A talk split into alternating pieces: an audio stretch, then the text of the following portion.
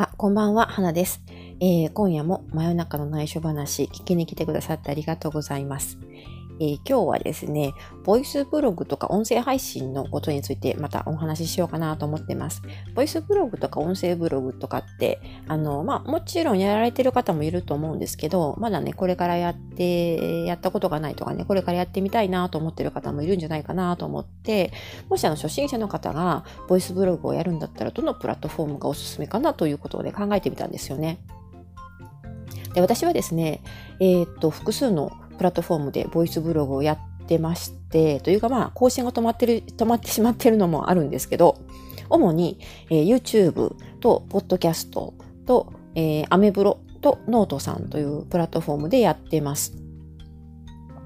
それでですね、まあ、その辺、どのプラットフォームがおすすめかなと考えるときに、もし、本当にあの、まるっきり初心者の方の場合はですね、うん、もしかしたらアメブロが一番やりやすいのかなと思ったりするんですよね。単純にこう、ボイスブログを作るとか、音声ブログを作って配信するという操作が簡単なのがアメブロかなと思うんですよね。あの、アメブロって結構ユーザーさんも多いので、まあ、比較的アクセスが集まりやすいという特徴もあってですね、初心者の方には、そもそもあのブログが、ブログサービスとしてもうおすすめできるんですけど、なんでアメブロのボイスブログがいいかというとですね、えー、アメブロさんで声のブログというふうに言うんですけど、そういうね、機能がね、もうついてるんですよね。はあの埋め込まれているというか、これアプリからしか今は使えないみたいなんですけど、ですのでコンピューターからね、普段アメブロを書いてるという人方は結構知らない人もいるのかもしれないですね。あの、今のところは、この今、こ私が喋ってる段階では、えー、アプリからしか使えない機能なんですよ。声のブログという機能なんですけど、これがですね、まあ、アプリの中でその操作すると、一旦あの、えー、そのスマホとかタブレットのブラウザーに、別ブラウザーに飛ぶんですけど、そこで、えー、こう録音する画面が出てきてですね、で、あの、クリックして、マイクボタンをクリックするだけですぐ録音できるので、本当にね、簡単なんですよね。サクッと録音できます。それって、え、ー、と、最大で録音できるのが3分間しかないんですけれど、でも最初のね、一番最初のボイスブログって結構3分間でも、あの、何喋っていいのかわからないとか、そういう状態になるかもしれないなとか思ったりするので、3分間でも結構ね、喋ろうと思って結構喋れるんですよね。ですので、うん、どうでしょうか。えー、まあ、一番やりやすいのは、気軽にできるのがアメブロかなと思いますね。で、その次となると、まあ、ノートさんも比較的うん作作るのは簡単だと思います。私はですね、ノートさんで配信するときは、ノートのアプリ、これもアプリを開いてですね、そこから、えー、音声、えー、登録、音声投稿か、投稿ですね。音声投稿、サウンド投稿ということで、えー、音声を、声を録音して、そのままアップロードするという形になりますね。ですから、録音、録音してすぐアップロードできるので、これに関してはアメブロと同じなんですけど、ただノートさんの方は、えー、最大10分まで録音できることになっています。これはまたの将来的にはね、長くなる可能性もあるのかもしれないんですけど、ですので、結構あの、アメブロで喋ってて3分間だとちょっと、ちょっと物足りないなという時はですね、ノートも試してみてもいいんじゃないかなと思います。ただ、ノートさんの方が、ノートの方がアメブロ、アメブロよりも、えー、まあ、ユーザー数がね、あの、少ないので、どちらかというと、なかなかこう最初のうちはアクセスというかね、このリスナーさんを獲得するのに、ちょっと、あの、うん、しんどいなと思うかもしれないですね。アメブロの方が結構やはりアクセスはあります。で、えー、アメブロの声のブログはですね、自分のその音声ブログが何回再生されたかというのも表示されるんですね。ですから結構、こう、モチベーションアップになるというかね、やっぱりあの、最初のうちはもちろん少ない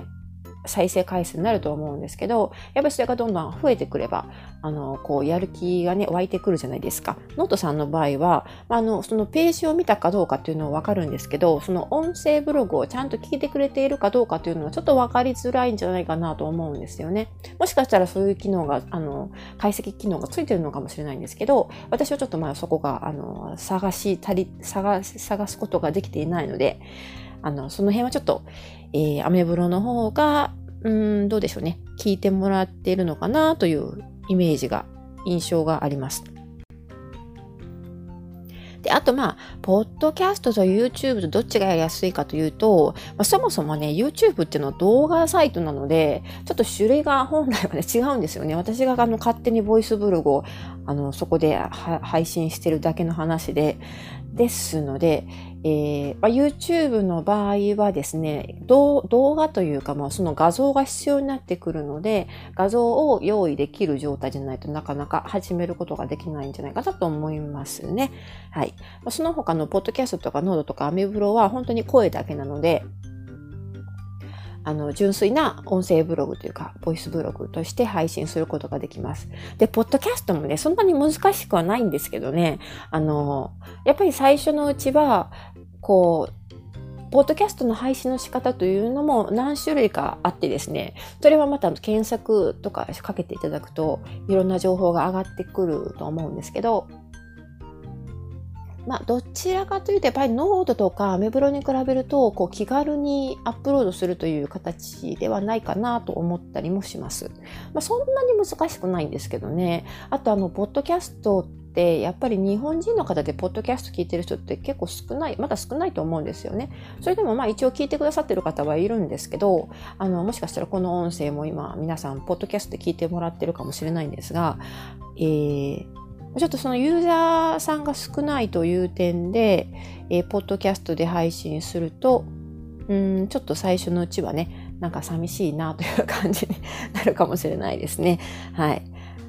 まあ、そんな感じでしょうか。ですので、もし全くの初心者の方が、ボイスブログとか音声ブログを始めるのであれば、私がおすすめするのは、まずアメブロかなと思います。アメブロでね、とりあえず3分間喋ってみて、で、あの、まあ、3分間でも足りないとか思ったらですね、ノートで試してみるとかね、そういう形でもいいかなと思います。で、アメブロさんの場合はですね、結構あの、えー、なかなかよくできてるなと思うんですけど、えっ、ー、と、こう、プレイリストといって自分の音声ブログがね、ずっと自動再生されるシステムになってるんですよ。でもこれはポッドキャストでも同じなんですけど、えー、この機能は、ノートではこの機能がないので、えー、こう自分の、まあ、ボイスブログをですね、ずっとこう、永遠に、あの、自動再生してくれる機能をつけたいと思うのであれば、アメブロかポッドキャストということになるのかなと思いますね。はい。まあ、ノートさんでも将来的にそういう機能がつかないことはね、つくのかもしれないんですけど、今のところはね、こう、一つ一つの音声ブログが終わったら、ポチッポチッと次の音声ブログをね、再生してという形になるんですね。はい。ですので、その辺がちょっと違いかなと思います。ですので、まあ、結論を言うと、やっぱりアメブロじゃないと